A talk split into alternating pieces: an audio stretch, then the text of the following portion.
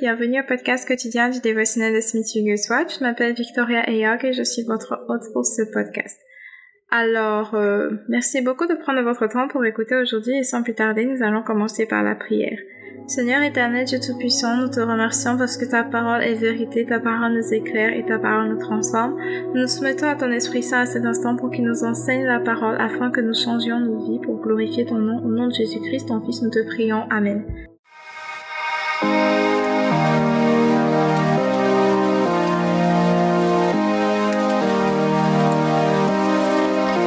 Le titre de l'enseignement d'aujourd'hui, le titre de l'enseignement d'aujourd'hui, c'est pour ceux qui sont doux, pour ceux qui sont doux.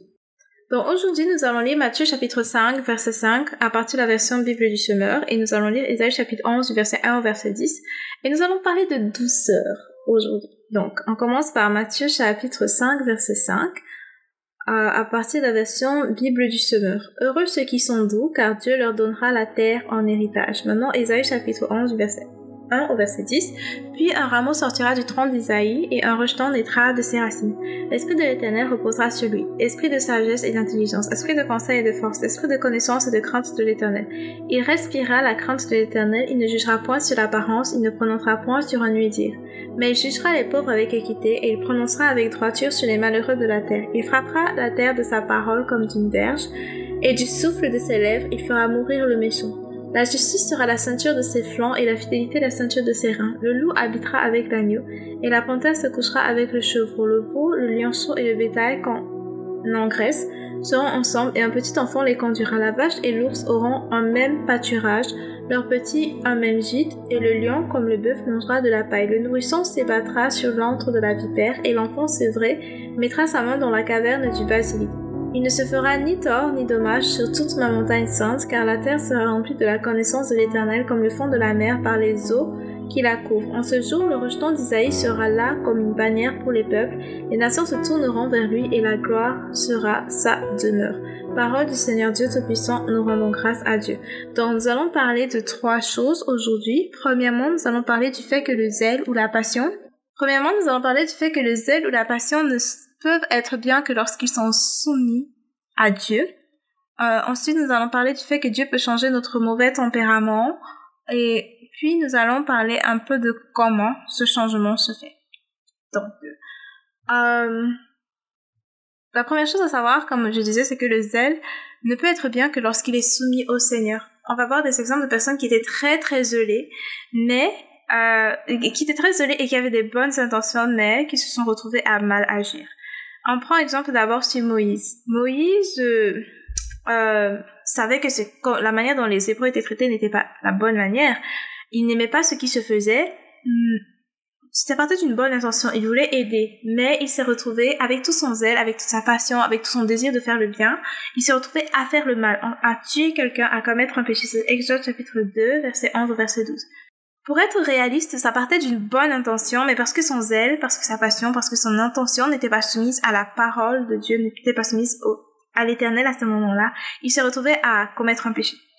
Euh, de même, on voit Paul, euh, Paul qui était sûr et certain qu'il était en train de, Paul qui était pharisien, qui était sûr et certain à 100% qu'il était en train de faire, de servir Dieu, de glorifier Dieu en maltraitant les chrétiens, en persécutant les chrétiens, en les mettant en prison, en les menaçant et ce genre de choses quand Jésus lui apparaît et lui demande pourquoi il le persécute, il dit Seigneur. Et c'est genre, moi, ça me fait penser à, à quand Jésus dit que mes brebis entendent ma voix et me suivent. Au moment, pour moi, au moment où Paul a entendu la voix de, de, Jésus, il a reconnu que c'est le Seigneur qu'il veut servir. Mais il se, il se rend compte que, en fait, il le servait de la mauvaise manière. Il pensait, il pensait bien faire devant Dieu en persécutant les chrétiens alors qu'il était en persécuter le Seigneur qu'il voulait servir, le Messie qu'il attendait parce que justement les Juifs attendent, un bon nombre des Juifs attendent encore le Messie parce qu'ils ne croient pas que Jésus c'est le Messie. Donc il pensait servir Dieu en faisant cela alors qu'il était dans le tort. Donc on voit que bien qu'il était bien intentionné, qu'il voulait servir le Seigneur, qu'il ne voulait pas que le nom du Seigneur soit blasphémé, ainsi de suite, parce qu'il ne servait pas le Seigneur, parce qu'il n'était pas dans la vérité, il n'était pas soumis à Jésus, euh, voilà que même bonnes, dans ses bonnes intentions, il s'est retrouvé à mal agir, agir sous le coup, peut-être, sous le coup, peut-être dans ce sens de la colère, d'une passion forte, d'un zèle qui le faisait désobéir à Dieu et plutôt persécuter l'Église de Dieu. Maintenant, la deuxième chose dont on va parler aujourd'hui, c'est le fait que Dieu peut changer nos mauvais tempéraments, Dieu peut changer ce zèle qu'on a qui se transforme en agressivité, en violence, en insulte. Il peut changer cela pour nous transformer en des personnes douces. Parce qu'effectivement, c'est ce qu'il a fait avec Moïse, c'est ce qu'il a fait avec Paul. Regardez par exemple Moïse. Moïse est quitté d'un assassin à celui que la Bible décrit comme étant le plus doux. Le plus doux qui a été sur terre. Euh, pour montrer à quel point Dieu l'a transformé, Dieu l'a changé, Dieu l'a adouci. Euh, et Dieu peut faire un changement, ce genre de changement, un changement radical, genre du jour au lendemain, on ne te reconnaît plus, et tu es devenue une personne différente. Et plus encore, changement radical et sur le long terme, une bonne fois pour toutes. Un peu comme dans le cas de l'apôtre Paul. Après qu'il ait été changé, il n'a plus jamais persécuté des chrétiens. Au contraire, il marche maintenant avec des chrétiens persécutés et lui aussi était persécuté. Donc Dieu peut faire un changement genre euh, complet en nous. Euh, et moi aussi, par exemple, j'étais de ces chrétiens qui pensaient que tu convertis les gens en débattant avec eux. Donc, faisais des débats avec témoins de Jéhovah et autres. Et je pensais que c'était dans les débats que j'allais les convertir. Et dans les débats, j'étais agressive, vraiment agressive. Si quelqu'un, même avec un chrétien, si on débattait sur un sujet et que le chrétien en question n'était pas d'accord avec ce que moi j'avais compris de la Bible, je pouvais me retrouver à hurler, à crier. Euh, et pour moi, je, je pensais que ça partait d'une bonne intention. Je veux lui ouvrir les yeux, donc j'estimais que c'était normal. Et je ne voyais en rien en quoi c'était mauvais de crier sur un autre chrétien ou sur un non-chrétien, de crier, d'être agressif, d'être verbalement violente, d'être limite même méchante. Pour moi, ça partait d'une bonne intention, donc je me disais que je ne faisais absolument rien de mal. Mais c'est en lisant le dévotionnel de Smith soit que j'ai compris qu'un chrétien ne doit pas avoir un mauvais tempérament, qu'un chrétien doit vraiment être doux, comme la Bible dit doux. C'est pas par hasard, c'est comme ça que j'ai réalisé qu'en fait, euh, il y avait un changement à faire de ce côté-là de mon, dans ma vie. Et ça me fait penser à 1 Corinthiens chapitre 2 verset 4 où Paul dit euh, Ma parole et ma prédication ne reposaient pas sur les discours persuasifs de la sagesse, mais sur une démonstration d'esprit et de puissance, afin que votre foi fût fondée non sur la sagesse des hommes, mais sur la puissance de Dieu. Donc moi, j'ai... Parce que à cette époque, je ne savais pas comment fonctionnait la puissance de Dieu. Je, je n'avais pas la puissance de Dieu pour, accompagner ce que je disais.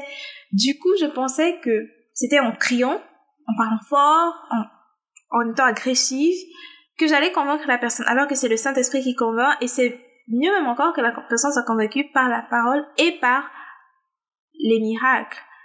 Comme Jésus disait, si vous ne croyez pas en moi pour mes paroles, croyez en moi au moins pour les signes que vous voyez.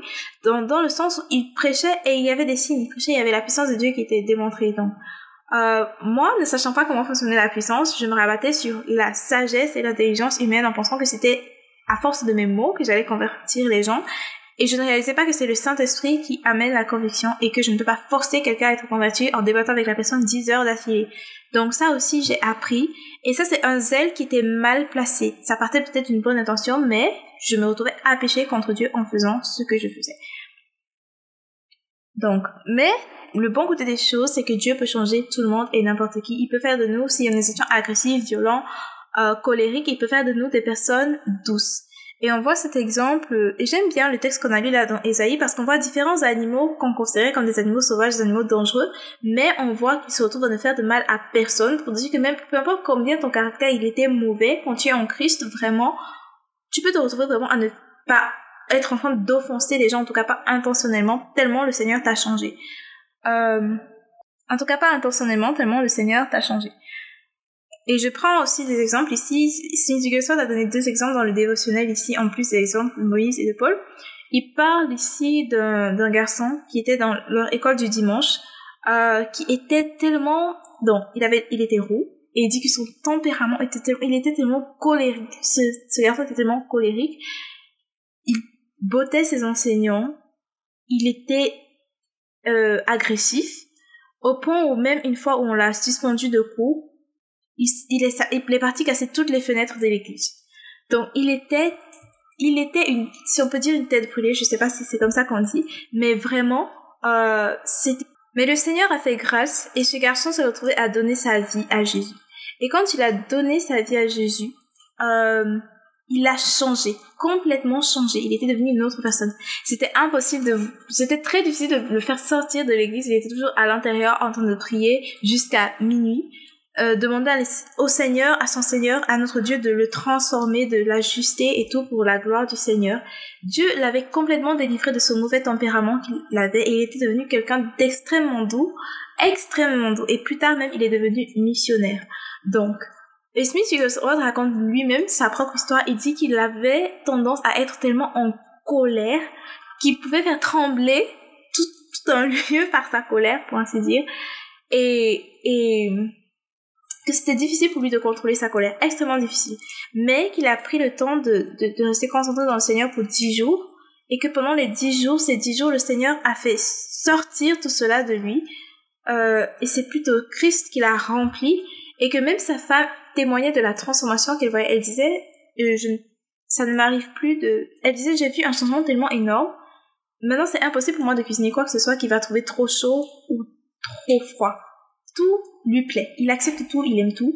Dans le sens où le, le Seigneur a changé ce, ce, ce, ce, tempérament colérique que son mari avait. Et Smith Figueroa dit justement que le Seigneur peut changer tout le monde et n'importe qui. Et donc justement, euh, moi c'est en, regardant en lisant cela que j'ai commencé à réaliser qu'en fait, avoir un mauvais tempérament, ce n'est pas, ça ne glorifie pas Dieu, ce n'est pas une bonne chose. Et il y a plusieurs chrétiens moi, par exemple, je, je, peux dire clairement que quand les gens se plaignaient de ça auprès de moi, j'étais genre, mais ça n'a aucun sens. Parce que dans ma tête, je me disais que je faisais bien, j'étais juste en train de défendre la parole de Dieu, donc ça n'a aucun sens que tu sois en train de te plaindre. C'est toi qui as tort, c'est toi qui... Donc je ne réalisais pas, en fait, que j'étais dans le tort parce que je me disais, je pars d'une bonne intention, je veux lui faire comprendre qu'il a tort, donc forcément, je dois crier, forcément, je dois hurler, forcément, je dois être dur, dans le sens, pas dur dans le sens vérité, mais dur dans le sens méchante. Et, et, et, et, et bref, mais par la grâce de Dieu, euh, en réalisant, en voyant un autre chrétien qui confesse qu'il avait ce problème et qui réalise en fait que c'est un problème, j'arrive à voir qu'en fait c'est un problème. Ce n'est pas quelque chose que le Dieu, c'est quelque chose dont je dois me repentir. C'est quelque chose qui doit changer chez moi. C'est quelque chose qui n'est pas bien. Et c'est comme ça que ça c'est la version, ça c'est la version française. Euh, mais quand j'ai enregistré la version anglaise de ceci, j'ai pris le temps. Je sais que je peux pas contacter, je peux pas me souvenir de tout genre depuis mon enfance mais j'ai contenté un, j'ai écrit un bon nombre de personnes pour leur dire, je me souviens, euh, il y a plusieurs années, j'ai été agressive envers toi, où je me souviens, j'avais un très mauvais tempérament, je me souviens, j'étais comme si, je me souviens, quand toi et moi on débat, je suis toujours en train de crier, je sais que ceci, et généralement les gens qui sont plutôt loin de moi ne savent pas, mais ce sont ceux qui sont très proches qui passent beaucoup de temps avec moi peuvent voir ça parce que justement ils passent beaucoup de temps avec moi. Donc ils peuvent savoir quand j'ai une mauvaise humeur et que je suis méchante avec eux parce que je suis une mauvaise humeur et ce genre de choses. Donc je prends le temps euh, parce que le Seigneur me l'a montré j'ai décidé de me repentir et de changer cela de façon radicale. Et donc on vient au dernier point Comment faire ce changement radical? Il s'agit de mourir au vieil homme. Parce que comme Smith soit dit ici, tu ne peux pas euh, modifier le comportement du vieil homme. Tu vas essayer de modifier, mais tu vas étouffer cela, tu vas étouffer, tu vas étouffer, et ça va finir par sortir d'une manière ou d'une autre, tu vois? Or, Dieu peut résoudre ce problème pour toi. Dieu peut faire déjà te débarrasser de cela une bonne fois pour toutes. Et ça vient d'abord de ta décision personnelle de mourir à cette chose, de tuer cette chose, de la crucifier une bonne fois pour toutes et de déclarer, décider, déclarer que c'est fini une bonne fois pour toutes et de choisir ce changement radical, ce changement complet. Et si tu vas voir ce changement être expérimenté tout au long de ta vie, tu vas voir que ce sera un changement radical et tu ne vas pas revenir en arrière parce que tu vas choisir de marcher dans l'obéissance. Moïse était l'homme le plus doux sur la terre, d'après ce que dit la Bible. Hélas, à cause d'un moment de colère, un moment de colère et de désobéissance, il se retrouve de ne pas entrer dans la terre promise dans laquelle il était en normal censé entrer avec le peuple d'Israël. Pour dire que quand tu fais ce changement radical, quand tu prends cette décision pour un changement radical, ne retourne pas en arrière, fonce, fonce, fonce, continue d'obéir malgré les tentations, décide-toi. Quand tu as dit c'est fini, c'est fini, une bonne fois pour toutes. Donc, je clôture maintenant avec la citation de Smith Wigglesworth pour ce jour. Dieu nous prend tel que nous sommes et nous transforme par sa puissance. Dieu nous prend tel que nous sommes et nous transforme par sa puissance. Nous prions. Seigneur éternel, Dieu Tout-Puissant, je te remercie pour ta bonté, pour ta grâce, pour ta miséricorde, pour ta fidélité. Euh, Seigneur éternel, je viens devant toi pour te confesser un mauvais tempérament, la colère, la méchanceté. Mais Seigneur, je veux être douce comme Jésus est doux. Alors je me soumets à toi à cet instant. Je renonce à ce mauvais tempérament et je choisis d'être douce comme Jésus est doux. Au nom de Jésus-Christ, ton Fils, je t'ai prié. Amen. Alors merci beaucoup d'avoir écouté du début jusqu'à la fin. Si vous avez été édifié par cet enseignement, n'oubliez pas de partager pour pouvoir édifier d'autres personnes et aussi de vous abonner pour recevoir des notifications à chaque fois qu'il y aura un tout nouvel épisode. C'est un nouvel épisode par jour, donc rendez-vous disponible demain par la grâce de Dieu pour écouter l'épisode de demain. Et aussi, euh, si vous avez des témoignages, des sujets de prière ou des questions en particulier, vous pouvez me contacter sur Facebook ou sur Instagram. Euh, mon nom c'est Victoria Eyog ou Docteur Victoria Eyog. Vous pouvez me contacter pour me faire part de vos questions, vos sujets de prière et vos témoignages. Merci beaucoup d'avoir écouté du début jusqu'à la fin. Que Dieu vous bénisse. Au revoir. Et rendez-vous demain par la grâce de Dieu. Bye bye.